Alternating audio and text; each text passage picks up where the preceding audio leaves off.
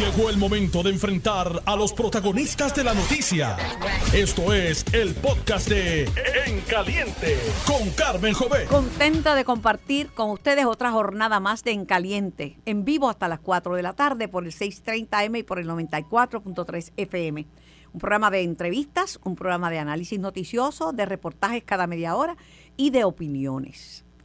La suya, pues cuenta. Eh, me pregunto, ¿quién se acuerda de eh, Carlos Díaz? La verdad que no tuvo una trayectoria, eh, vamos a decir, gloriosa en el mundo de la política. Eh, ocupó un puesto, pero hoy es noticia pues que se desafilia del, del PNP. Derecho todo el mundo tiene a, afiliarse y a desafiliarse.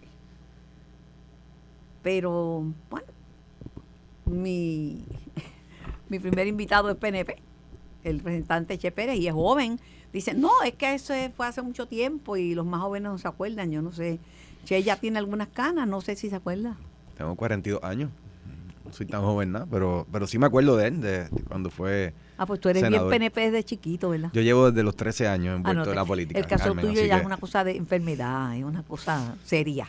Algo que, que siempre ha estado en mí y obviamente sobre todo por, el asunto del estatus. Lo, desde, más que desde, los 13 años. Pero yo, te, yo te garantizo que ni aún la mayoría de, los jóvenes de tu de generación, 42 años, es completamente joven. ¿Se acuerdan de, Carlos Díaz? No, y, obviamente era una figura política local acá en, San Juan. Tampoco era que... Eh, me acuerdo que él hizo una vez una conferencia de prensa sobre la virginidad eh, ¿verdad? Que está bien, pero meter esto en temas de política, eh, como que no. Y lo mismo del video ese tampoco no llegó a nada, fue una cosa, una pérdida de tiempo terrible. Pero allá Juana con sus pollos, ese no es mi, mi asunto. ¿Cómo están las cosas en la Cámara? Porque yo tenía entendido que habían limado las asperezas y habían firmado un pacto de la paz tras las sanciones que había, con las que había amenazado el presidente del Partido Popular eh, recientemente, su Manuel había dicho que iba a sancionar a los 14, principalmente a Tatito. A Tatito lo iban a sacar de todo el organismo del partido hasta, hasta después de las elecciones, hasta el 2024. Pero la cosa se tranquilizó porque hoy a Tatito tirando para aquí, tirando para allá. Bueno, Carmen, eh, es un asunto de ellos y que yo llevo escuchando del Pacto de Paz desde hace casi dos años o más. Y, vemos como cada vez esa paz se distancia. Eh, yo creo que obviamente luego de las expresiones de lo que se recogió en el, una entrevista que salió en el día de hoy, pues yo no sé hasta dónde llegue esa paz y tampoco las expresiones que hizo en torno al exgobernador García Padilla, que no se quedó callado y también le contestó aquí a, través de en el programa. Pero le contestó fino, le dijo pobre diablo. Ya, todos veremos también cuál va a ser la, la contestación, si, si no ha habido alguna todavía por parte del presidente de la Cámara. Pues tienes que comprar popcorn. Ya yo lo tengo hace tiempo. llevo dos semanas comiendo popcorn Eso es cabellera. No comas mucho, porque cuando se, agude, se, se vaya a agudecer el tema de la campaña primarista con Jennifer, los que más comer popcorn son los del otro lado, ¿verdad, maestra? Siempre hay razones para comer popcorn. ¿Qué dijo Tatito Hernández? Rafael Hernández, conocido como Tatito. En entrevista con Metro, Hernández hizo referencia a quienes asesoraron al actual presidente del Partido Popular Jesús Manuel Ortiz en la controversia sobre la aprobación de enmiendas al Código Electoral. Ortiz sancionó a Hernández y a los representantes del partido del Partido Popular, que los que votaron a favor de la medida. El presidente Cameral indicó que fue un autogolpe por la manera en que manejó la situación. Sobre el exgobernador Alejandro García Padilla, el presidente Cameral aseguró que este, García Padilla, y cito, le hizo mucho daño al Partido Popular como institución. Añadió que no resulta lógico que Ortiz que se asesore para una crisis institucional por el exgobernador, porque él fue mediocre y no pudo hacer el trabajo. Para el presidente cameral García Padilla le infligió mucho daño al Estado Libre Asociado, destruyó el autogobierno de Puerto Rico, que era algo que se defendía como buen gobierno con hacer las cosas bien. Opinó al hacer referencia a la ley federal promesa que se impuso bajo el gobierno de García Padilla. Eso es un pobre diablo. Alejandro García Padilla responde a ataques eh, realizados por Tatito Hernández. El presidente Cameral llamó mediocre e inmaduro al gobernador. Eso es un pobre diablo hablando. Y yo a quién le voy a pedir que me conteste es a los populares de Dorado. Esos contestarán por mí esas expresiones. Digo a García Padilla en Noti 1630. El exgobernador aseguró que las expresiones del presidente de la Cámara llegan luego de que éste hiciera público su apoyo al alcalde de Dorado, Carlos López, a quien Hernández retará en primarias por la candidatura de alcaldía. Hace unas semanas él dijo que iba a aspirar para alcalde de Dorado y yo decanté a favor de Carlos López y a raíz de que yo creo que Carlos López debe continuar como alcalde de Dorado. Él me dice estas cosas, yo he dicho muchas veces que he podido evitar las lanzas, pero no los puñales. Y eso no terminó el 2 de enero del 17, cuando Ricardo Rosselló juramentó como gobernador. Eso continúa el día de hoy, dijo García Padilla. Sobre si se sintió ofendido por las expresiones realizadas por Tatito, el exgobernador dijo, a mí me hace daño quien puede, y nuevamente eso es un pobre diablo hablando. Eso no, está suave, está fuertecito de parte y parte. Definitivamente, yo creo que no es muy difícil entender también los demás entre líneas, también le dijo traidor. Sí, pero por otro lado, este, Tatito tiene que entender que no es, no es extraño que Alejandro asesore a su Manuel. Su Manuel fue su colaborador más íntimo a nivel de fortaleza. Eso es correcto. Y obviamente la experiencia de Alejandro es mayor que la experiencia de, de Jesús Manuel, porque Alejandro fue gobernador de Puerto Rico y además fue senador y además... Fue presidente del propio partido. También. Presidente del propio partido y Alejandro fue secretario del DACO. Fue secretario del DACO. Este, pero lo que demuestra es que las heridas no, no han sanado nada, porque es que Ahora, yo sí creo que lo de las sanciones, yo no, no uno no puede echarle la culpa a Alejandro García Padilla, porque cada cual es dueño de su propio criterio. Este, tú tienes 42 años, tú no eres un nene, tú eres un hombre. Lo que tú haces mal, que te fuiste a correr un maratón y ahora estás hecho canto, eso es responsabilidad tuya. No le eches la culpa a nadie, porque tú tomaste esa decisión y, y está, que no te sientes bien de salud. Pues mira, la decisión la tomó Jesús Manuel.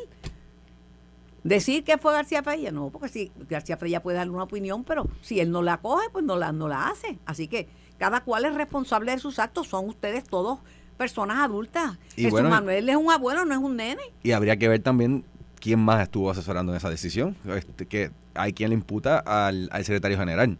Así que lo que yo sé es que, Carmen, es que esto parece que va a traer, va a traer colas dentro de la hueste del Partido Popular. La cosa no termina aquí y todo también tiene que ver con un asunto de una candidatura. Eh, eh, una posible primaria, bueno, que ya, ya va a ser la eventual primaria entre el, presidente de la Cámara y el alcalde Dorado. Lo que pasa es que en medio de las sanciones, cuando estaba la cosa más caliente, que estaban haciendo un llamado a bajar la guardia y a ponerse a dialogar, que después lo hicieron, sale Pablo José Hernández y amenaza tantito con que va a buscar dos votos, eh, o sea, metió la primaria en el tema de, del código electoral y ya pues. Entonces ya, pues obviamente no hay las sanciones, pero ya hay un grupo que va de, de, los de Jesús Manuel que van a, apoyar a, a, Carlitos y derecho tiene. Claro, pero obviamente la, quizás las expresiones son las que provocan también pues esta contestación del, del, presidente de la Cámara que, que, ya está muy claro quiénes son sus, sus, enemigos y yo creo que con estas expresiones lo que hace es nuevamente ponerlos dentro del ojo público y, trabajando. Yo creo que el, presidente de la Cámara, eh, en cuanto a este tipo de dinámica, siempre ha resultado ser muy astuto y, y este no va a ser la excepción. Así que algunos pretenden minimizar esa candidatura, pero yo creo que va a ser muy interesante lo que suceda en, en la primaria en Dorado. Y la consecuencia que va a tener, traer colateral al propio partido, porque no estamos hablando de, de una figura que cualquier persona, es el presidente de la Cámara. Así que eso eh, yo creo que esto es un capítulo de muchos más.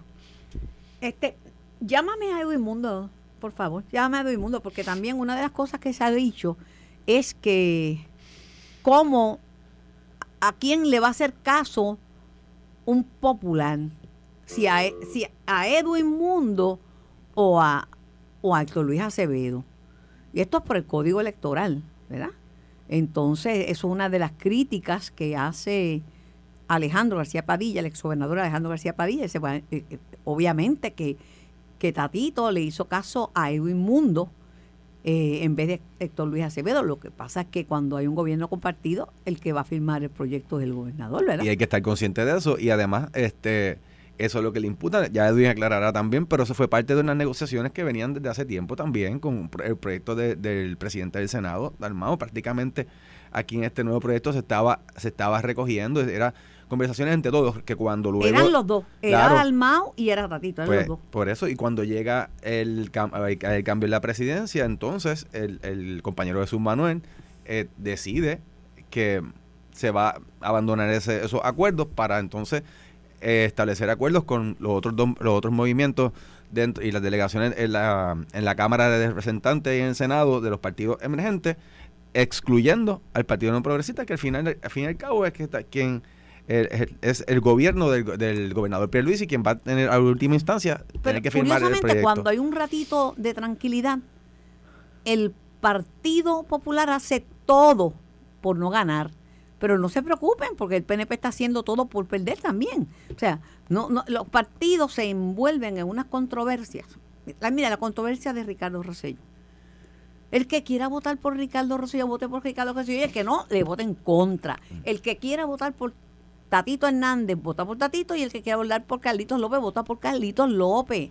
Pero si empiezan desde ya, eso, ¿a quién ayudó eso? Ah, Tomás no le va a votar a- no va a votar por Ricky, ni, ni Jennifer tampoco.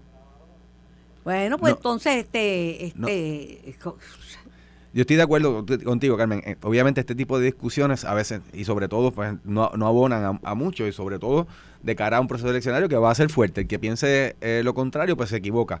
Eh, ahora bien, nosotros tenemos algo que es mucho más importante, y es que pues hay una causa eh, que, que nos une y nos ayuda en prácticamente todas las ocasiones, nos ha ayudado a superar esas diferencias que se dan dentro del proceso político.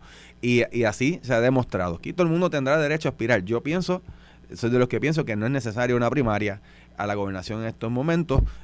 Estoy eh, totalmente de acuerdo en que el gobernador Pedro Pérez deba seguir eh, en Pues, las pero- riendas del partido y en la gobernación dicho- y que nuestra comisionada se mantenga como la comisionada dicho un tercer término. un millón de veces que ustedes son un partido primarista, que creen eso y critican a los otros porque selección a dedo, pues tienen que honrar eso. Bueno, Sí. y se honrará, eh, porque es, es por disposición de ley y, y claro que sí. Si el que quiera y de, tome la determinación de aspirar alguna, oposici- a alguna posición, si cumple con los requisitos de ley, pues hay que respetárselo. Edwin Mundo Río, buenas tardes. Sí, buenas tardes, Carmen. Buenas tardes. Es que estoy hablando mal de ti por la espalda y por eso aproveché para decirte de frente. Está No bueno. Ando todos los días hablando mal de mí, así que no eres la única. No, no, lo que yo digo es que el, el Partido Popular está haciendo todo por, por no ganar y el PNP todo por perder. Mira, ahora mismo una controversia y es por culpa tuya. Porque según, según Alejandro García Pella, ¿a quién se le puede ocurrir que un popular le haga más caso a un PNP como Edwin Mundo que a otro popular como Héctor Luis Acevedo? Tan sencillo como eso. Lo que pasa es que son épocas distintas. Héctor Luis, en su época, estaba a, a- a los, a, los, a los tiempos, a los- al momento de, de historia. Héctor Luis se quedó en los 80 y no ha evolucionado y no se ha dado cuenta que, la- que ya hay tecnología, que ya hay otras cosas que hay que utilizar y uno tiene que irse moviendo a los momentos. Y Héctor Luis quiere todavía contar a palitos y volver a los colegios cerrados. Y esos tiempos ya pasaron. Y él, él tendría unos libros de texto que ya están obsoletos y tiene que cambiarlos porque ya no ya no hay palitos, ya no hay pibazos, ya no hay lápices en, en la- en las uñas para marcar las Bueno, a- al principio, no sé, puedo equivocarme, pero al principio Héctor Luis oponía al escrutinio electrónico, o sea, pero yo creo que ya él aceptó el escrutinio electrónico, creo yo. No, si, si, tú lo, si tú lo dejas, vuelve a contar a Palito, Carmen. Lo que pasa es que él no lo dice porque sabe que la gente se va a reír y él vuelve a decir que, que las máquinas son obsoletas, pero recuerdo el último recuento del Partido Popular cuando eh, él quería que las papeletas de los de acumulación se contaran a, a palitos y de mañana contar un millón trescientas mil papeletas una a una, eso era eh, volver a los tiempos de antes y esos tiempos pasaron y me da pena porque uno tiene que evolucionar, es una persona sumamente inteligente, pero no ha evolucionado a los tiempos modernos. Pues parece que, que allá todos los problemas de Tatito comenzaron cuando empezó a, a conversar contigo y a ponerse de acuerdo contigo, porque entonces, no es que, y, y qué pasa con Dalmau, que también se puso de acuerdo conmigo y con Colbert y con Ramón Torres. Es una pelea de primaria, todavía no pasó la página de que Tatito le ganó la presidencia a Jesús Manuel y como todos sabemos que, que el, el que mueve hilos de Jesús Manuel es, es tanto eh, Toñito como García, García Padilla, buscan a quien echarle la culpa de sus errores. Los errores son de ellos, no son nuestros. Nosotros tratamos de buscar unas enmiendas. Ahí, ahí no estoy de acuerdo contigo. ¿Tú sabes por qué? Claro que hay una amistad porque, eh, porque fue un colaborador importante en, en la fortaleza cuando Alejandro García Padilla era, era el gobernador de, de- de Puerto Sí, Rico. pero- Pero, si Jesús Manuel es un hombre hecho y derecho. Eso Por le digo yo a H, dejarlo- H. Pérez que no pueden e- echarle ni Jesús Manuel, ni la culpa a Toñito, ni a Alejandro. Cada cual, uno, uno Sí, oye pero- consejos, pero, pero- uno toma decisiones. Alejandro tiene que entender que por la relación que hay, todavía el muchacho lo ve como su jefe y lo, y lo induce a esos errores. Y de su madre tiene que de- despegarse, destetarse de, de Alejandro, porque si no va a cometer los mismos errores y los vivales, los vivales de la historia que llevaron a, a Alejandro, que ni siquiera pudo correr por sus actitudes.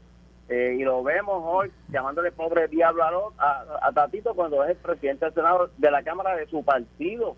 ¿Cómo lo va a rebajar a un pobre diablo, como dijo hoy en, en, en Noti1, por el coraje de que aquel dijo que era el que había quedado todos los problemas? Ah, pero, pero si el otro le dice mediocre, ¿cómo, ¿el que le va a decir? Angelito Pues, querido.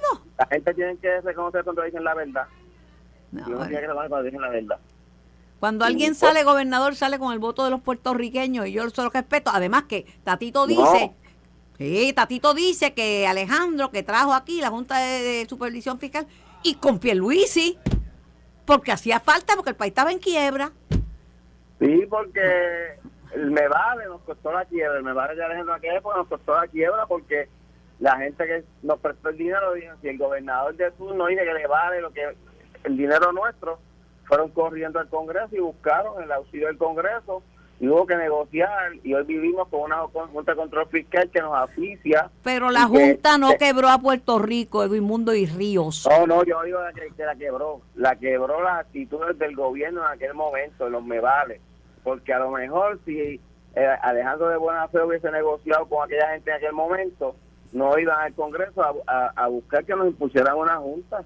Y La- cuando llegó ese momento ya no había de otra que aceptar la junta, porque si no, eh, entonces sí me iban a poner un síndico aquí en Puerto Rico en lugar de una, una junta. Ah, la quebramos, lo quebraron mucho, porque allí había un muy pipío y no, si no puedo mencionar a Alejandro. García Padilla como el que quebró, porque hay muchos ayudaron No, a el- que se el- quebrara, ahí los sueldos Claro. y los chavos eran por las nubes, y hay un cartel de petróleo que vivía, hay gente que se hizo millonario fue- viviendo el cartel del Fue el petróleo. último que le puso el último clavo al ataúd. Ah, Eh, claro que hubo muchos gobiernos, el gobierno decía Calderón, el de Aníbal, el de Fortuño, el de él, pero el que le puso el último clavo al ataúd se llama Alejandro García Padilla con sus actitudes del Meval en aquel momento. bueno. No, no le podemos echar toda la culpa tampoco a Alejandro, estamos claros que hubo otra gente. No, porque que yo tengo que darte mi opinión, yo tengo que darte mi opinión también. Ahora te digo lo si- te digo lo siguiente. Eh, esta- estas discusiones mm, con tantas cosas que están pasando en, en Puerto Rico no, no abonan.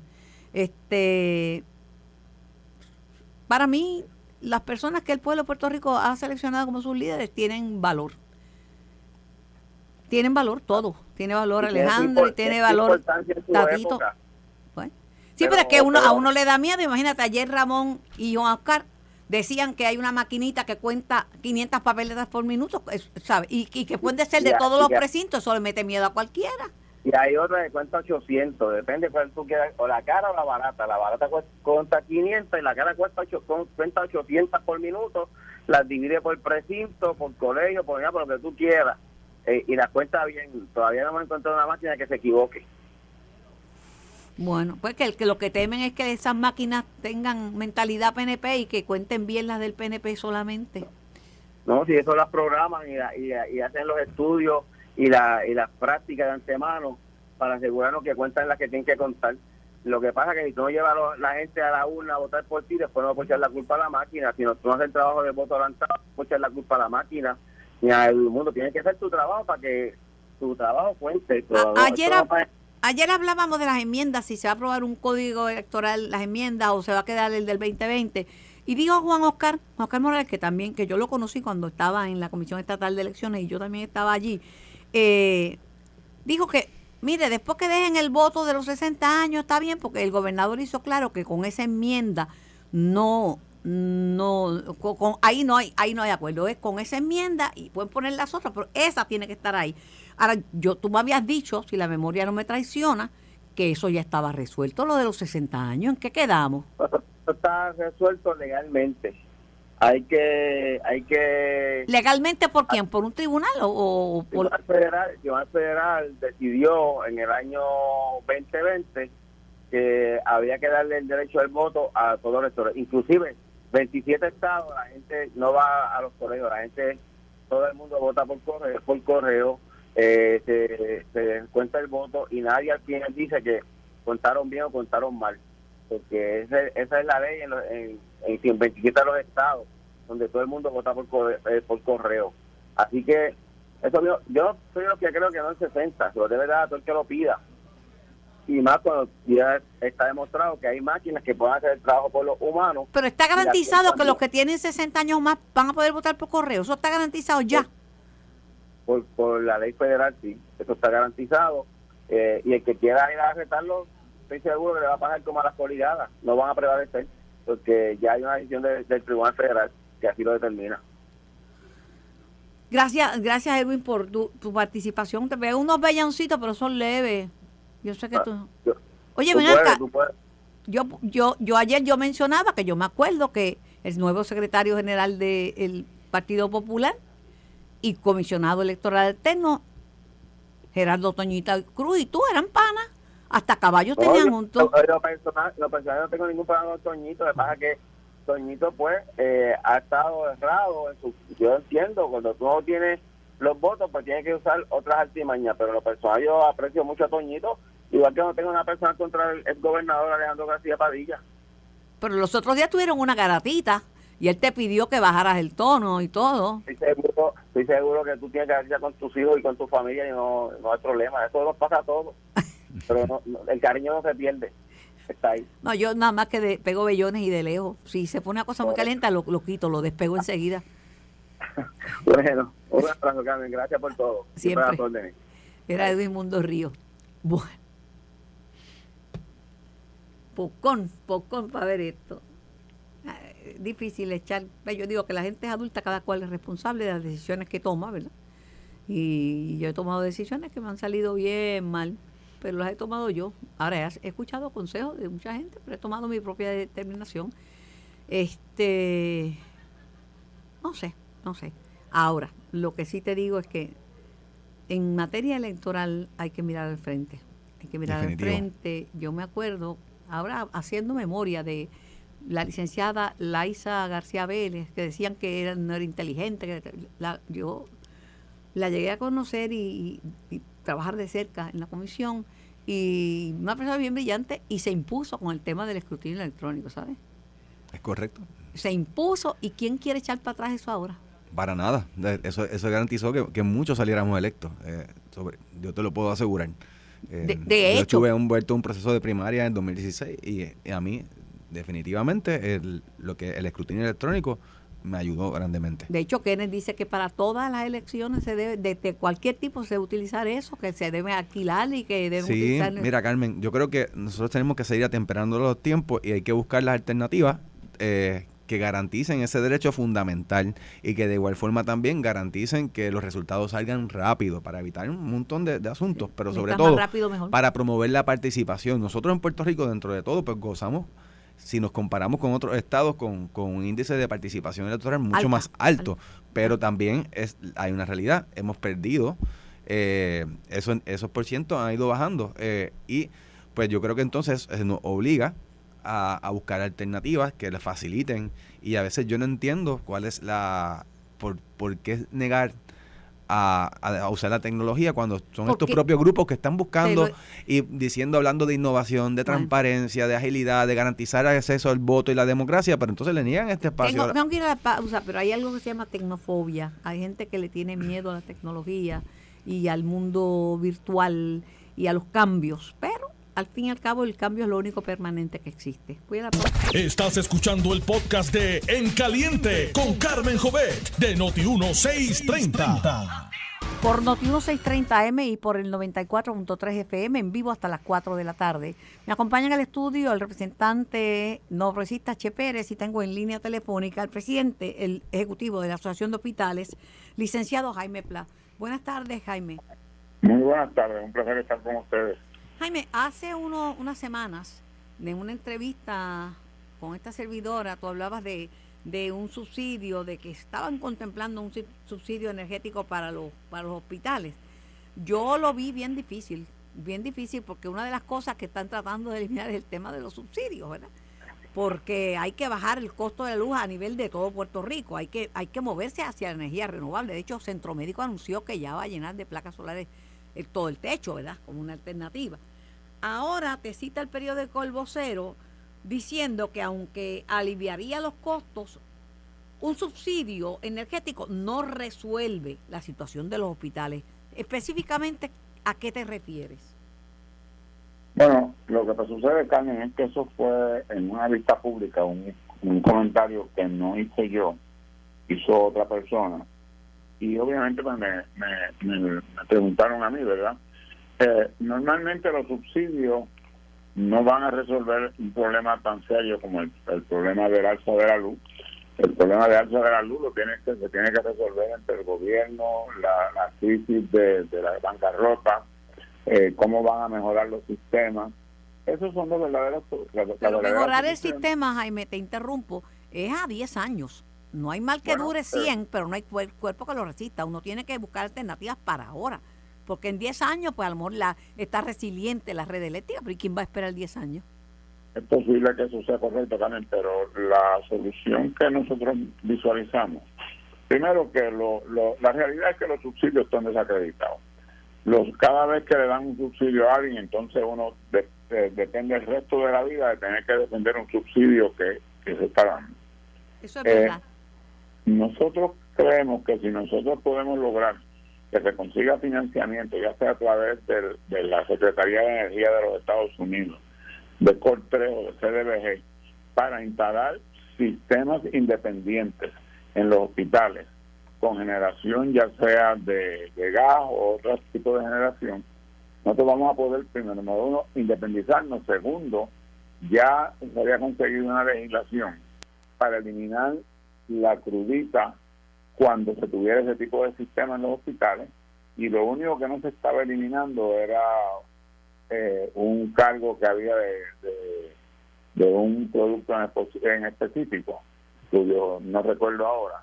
Y eso tiene mucho más posibilidades que sencillamente se lo hecho ya hay alrededor de unos cuatro o cinco hospitales que ya están o, o tienen establecido el sistema o lo están estableciendo sé que hay como tres o cuatro que están mirándolo el problema es que eso cuesta alrededor de 10 a 12 millones de pesos y aunque a largo plazo puede ayudar a resolver pero, pero a, a, corto plazo baja la luz. Vea, yo te lo digo, en caso mío, yo pagaba 1.500 pesos de luz eh, por una luz que se iba todos los días. Me tuve que mudar hasta a un hotel. Puse el sistema de placas con baterías y estoy pagando por una de las casas, yo tengo una encima de la otra, 4 dólares y mi, mi factura bajó en más de más de un 60% y con la ventaja de que siempre tengo luz y la inversión fue nada, yo no tengo que invertir nada. Luz, luz uno va a pagar toda la vida, pero es mejor pagar por una luz que uno tiene que una luz que uno no tiene.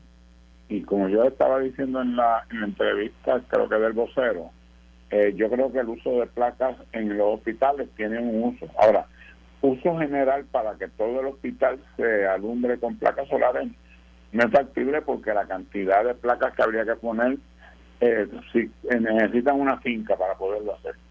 Eh, ahora, para hacer las aplicaciones específicas, sí, yo creo que sería excelente para tener todo el sistema de computadoras puesto en placas solares, para tener ciertos equipos especializados en placas solares, yo creo que es una, es una, es una solución muy buena que se puede considerar. La, la sala de opera, salas de operaciones, porque tú no paras una operación porque se vaya a dar Exacto. Pero hay otra realidad. La realidad es que hay muchos hospitales que están en, una encrucijada económica. Una encrucijada económica eh, que ya son seis los hospitales que están en venta. San Jorge Children, que se tuvo que reinventar e, e incluir a las mujeres, eh, porque pues ya no nacen niños, una calidad poblacional de Puerto Rico. es el sexto de los hospitales que están en venta y, hay gente que anticipa que la ola de fusiones y quiebras continuará como parte de un reajuste de, del ecosistema de la salud en Puerto Rico. Claro, yo creo que todas estas cosas se van a seguir dando. Por ejemplo, en el caso del Hospital San Jorge, pues eh, eh, esta corporación tuvo ocho o nueve hospitales en Puerto Rico y los vendió todo y se quedó con San Jorge, pero entonces la economía de escala no funcionó exactamente de la misma manera y como tú bien dices, los niños se redujeron tremendamente, toda la, toda la, la, pediatría se redujo tremendamente y, y yo creo que una de las opciones que tienen es vendérselo a un grupo que esté interesado en desarrollarlo de otra manera, ¿verdad? y esas son cosas factibles. Pero en Puerto Rico se han dado ya una consolidación bastante grande. Yo estaba haciendo un, yo estaba sumando por encima los números y estamos hablando de que no estamos hablando de mucho más de nueve o diez hospitales que todavía están por su cuenta y que tienen eh, por razón por diferentes razones tienen problemas económicos verdad porque yo tengo por ejemplo un San Lucas o un Dama o un auxilio mutuo un eh, Memorial que son eh, hospitales, entre comillas, independientes, pero están muy bien económicamente, a mi mejor entender. Yo espero que esto se resuelva porque necesitamos un sistema de salud vigoroso. Sí, Necesitamos que ACES esté vigorosa y no puede ser implosionándolo. Porque añadir, eso no, ACES no puede ser una dependencia del Departamento de Salud. No puede ser. En salud no hay nadie que puede. Sal, eh, ACES es un asunto de actuarios, es un asunto de aseguradoras. Salud es otra cosa. Este... El debía ser un, un, lo que llaman en inglés, en buen inglés, un, think tank de personas especializadas que puedan eh, bregar son 5 billones de pesos, no es caca de coco la cantidad de dinero que ACES tiene que manejar y determinar cómo mejor se va a utilizar para todo Puerto Rico. Pero las aseguradoras, y ACES en cierta forma una aseguradora, les, asegura un plan de salud al público este, necesitan actuarios, pero que no puede ser una dependencia en salud. Salud es una otra burocracia que necesita cambios y no se resuelve todo ni implosionando ni, ni añadiendo. Desde mi punto de vista, y tú sabes que conozco los hospitales bastante bien. Y te envío un abrazo eh, fuerte y espero que esto pues se organice y se vea un poquito más estabilidad por el bien de Puerto Rico, porque tenemos hay mucha necesidad de hospitales, de salud, de, de, personal. Ahí vi que el gobierno iba a meter la mano para que no se perdieran esas 3.500 plazas de los trabajadores que despediría eh, IMA. Yo espero que lo, que los que los que los haga suyos el, el, para, para las necesidades, porque no podemos perder más trabajadores de la salud. No, no, no se pueden perder definitivamente. Carmen, un placer estar contigo. El, mío, era el licenciado Jaime Pla, presidente ejecutivo de la Asociación de Hospitales. Representante Che Pérez, ¿usted de escuela pública o de escuela privada? Yo vengo de la escuela pública, orgulloso de la, del sistema público en, en Aguada. Me gradué de la escuela doctor Carlos González, una escuela de excelencia que al día de hoy todavía pues ostenta ese, ¿Tenían ese aire acondicionado? Honestamente no. en muy pocos salones, a veces en los vagones que antes habían de ah, título 1, porque eran título 1, había un vagón, era insulado y tenía un... Los vagones, porque por la, porque es un vagón, no es un salón, y porque por, las ventanas que no tienen y eso, el vagón viene ya con aire acondicionado. Yo estoy en la escuela pública y nunca tuve aire acondicionado.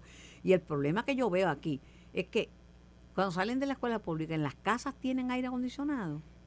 En la inmensa mayoría de los hogares... Eh, difícil, dependiendo, ¿ves? Pero, pero la realidad es que... el costo de los aire acondicionados de los que más. ¿Y en la calle? Más luz consumen. Este, yo no sé, porque ahí estaban en, el, en la Cámara que se iban a tratar de buscar para ir por encima de un veto del gobernador, porque tenían que aprobarse los aires acondicionados para las escuelas. Mira, Carmen, eh, mi opinión al respecto claro que tenemos que buscar que mejorar todavía las condiciones. Hay, eh, hay una oportunidad ahora con unos ingresos que vienen, que, que se están trabajando para la reconstrucción eh, de Puerto Rico, que las escuelas tienen una gran cantidad. Ahora, hay unos procesos también que hay que seguir y no podemos preterir porque entonces después la prisa es mala consejera y a todos nos desespera. Pues claro que uno quiere ver todo, pero, pero a veces eh, nos puede traer grandes problemas. Y hay otra, otro asunto, que si bien es cierto que queremos que nuestros estudiantes estén bien, que puedan recibir el plan de enseñanza de la mejor manera, que resulte atractivo, eh, hay una realidad, hay muchas escuelas que tienen más de 50 años, que, los, que las subestaciones de energía no necesariamente soportan la cantidad de, de, de, energía que va a requerir eh, que haya aire en todos los salones eh, y eso pues también va a traer otro problema. Y obviamente también el incremento en el asunto del gasto energético. Mira los hospitales. Pero, uno de los problemas de la quiebra de muchos hospitales es que le deben millones a la Autoridad de Energía Eléctrica. Es así. Este y hay un montón de escuelas que, que de igual forma pues tienen el departamento, es un, uno de los directores más grandes de la autoridad. Por eso. Y, y, y, yo quisiera irme con lo fácil. Y para mí lo fácil sería, hay que ponerlo ya. Pero ¿cuál es la realidad? Entonces, ¿qué espera nuestra... ¿Cuál es mi, mi responsabilidad con nuestra gente, con nuestros constituyentes? Eh, uno tiene que hablar claro, uno tiene que ajustarse a la realidad. Y cuando y lo que me, me salta la atención es que los compañeros saben porque tienen los datos de dónde está el proceso y que hay, hay unos asuntos que obviamente nosotros quisiéramos eh, que no estén presentes, pero es una burocracia con la que hay que cumplir y que quizás ha, retrasado un poco y no está bajo el control de nosotros. Llegué a la universidad tampoco tenía aire Ni yo, en el recinto universitario de Mayagüez habían, por lo menos en, en, en la inmensa mayoría de los salones, no, no teníamos. de otra generación y le pregunto a Harvey, Adrián Cabaza, eh, uno de los jóvenes talentos de noti que es bien jovencito, es un muchacho, tampoco tenía este aire acondicionado y mira, está, llegó a la universidad y, está trabajando aquí y va a Arecibo. Y, vuelvo, Carmen, tenemos que seguir trabajando duro para mejorar las condiciones, pues claro que sí, la, aspiración es esa. Pero, y entonces en el interim vamos a detener la educación, vamos a detener de que los estudiantes reciban el pan de la enseñanza que es tan importante para retenerlos aquí en Puerto Rico también porque tenemos un gran problema y, la inmensa mayoría de las personas que se están yendo, el renglón más grande es entre 18 a 38 años, algo así, y vamos a seguir perdiendo gente, no, vamos, hay que crear el ambiente, pero tenemos que ser realistas. Entonces, ¿cómo lo vamos a hacer? Pues mira, hay, pueden haber alternativas, yo sé que estamos sufriendo una ola de calor que no necesariamente la hemos vivido anteriormente, pero entonces sí puede haber quizás ajustes en los programas, pero no debe ser opción que no haya clase, no debe ser opción de tener eh, el proceso de educación y no debe ser opción tampoco utilizar a los estudiantes para, para, para este movimiento. Y es algo que, que saltó a mi atención recientemente y si bien ellos tienen un derecho, porque la, la, la, educación está garantizada por la constitución, por lo menos hasta los grados primarios, eh, en, en, Puerto Rico, eh, tenemos que ser muy cuidadosos en la forma en que lo hacemos. Y yo creo que aquí, en todo esto, pues esto es un asunto ya que se ha vuelto más de politiquería, donde la educación y los estudiantes están siendo rehenes. Yo no sé, yo te digo que la energía renovable y las comunidades tienen que organizarse. Eh, hace falta una asociación de padres y, y maestros vigorosa, porque si hubiera una asociación de padres y maestros vigorosos, ya hubieran adquirido los padres abanicos y hubieran puesto abanicos en los salones, porque imagínate, en las escuelas privadas los padres tienen que pagar por todo. Siempre hacíamos, hacían colecta, yo creo que todavía se hace para un pesito aquí, un pesito allá y, poníamos el salón, una rifita. Se hace eh, para cosas que verdad que uno puede prescindir de si esto es tan importante, pero alguien de algún lugar va a salir el dinero para, para pagarlo. Yo nunca tuve nada de eso y en mi casa nunca hubo aire acondicionado, nunca. Nunca, nunca, nunca en Mayagüez. Y hacía calor también. Yo, esto es un país tropical. Y allá con la humedad. yo soy de Aguada, ¿sabes? Que, llovía y era peor todavía, pero, pero vamos, yo creo que sí, que tenemos que seguir, hay que seguir fiscalizando, hay que buscar acelerar, pero al llegar a ver las cosas al punto en que está hoy, pues yo, yo creo que no, que no es lo responsable. Cuando me hospedaba en, en Río Piedras, me hospedaba en un cuarto con cuatro estudiantes y tampoco en esa casa había aire acondicionado. Es más, apagaban la luz temprano porque se gastaba mucho de, de, luz y yo estudiaba con la luz del poste en el balcón. Yo en ninguno de mis hospedajes tampoco tuve. Pero, pero, pero vamos, hay que buscar seguir mejorando, pero tenemos que ser responsables de la forma en que se hace y la forma en que se señala, porque al fin y al cabo aquí quien está perdiendo son los estudiantes y, y seguimos buscando asuntos que realmente nos desvirtúan la atención de los problemas más importantes y, eh, y esto lo que, lo que puede llevar es que pues se siga deteniendo un proceso y yo creo que ya ha estado claro, por eso el gobernador tuvo que haber vetado la medida, porque ya, ya hay un montón de proyectos que están, se están trabajando. y me escribe una amiga, profesora. Ay, amiga, no todos los problemas del país pueden solucionarse con una directriz única. Cada escuela, pública o privada, grande o pequeña, debe ser capaz de hacer un análisis de su realidad y buscarle una solución para su comunidad, una solución inmediata. Hasta en un mismo plantel la realidad puede variar, eh, hasta en un mismo plantel la realidad puede variar de salón a salón. Hay que tener voluntad y buscar soluciones. Para comprar un par de abanicos, yo te garantizo que aparece dinero con actividades de recaudo. Yo estoy de acuerdo que sí. Estamos en la misma línea y añoro mi día en el salón de clase. Y mi hermana, que, que fue maestra y maestra de las escuelas privadas, fue maestra del año de las escuelas privadas, siempre le buscaba y ella misma está de su bolsillo resolvía este, todo es cuestión de voluntad, de voluntad de echar las cosas hacia adelante. Esto fue el podcast de En Caliente con Carmen Jovet de Noti1630. Dale play a tu podcast favorito a través de Apple Podcasts, Spotify, Google Podcasts, Stitcher y notiuno.com.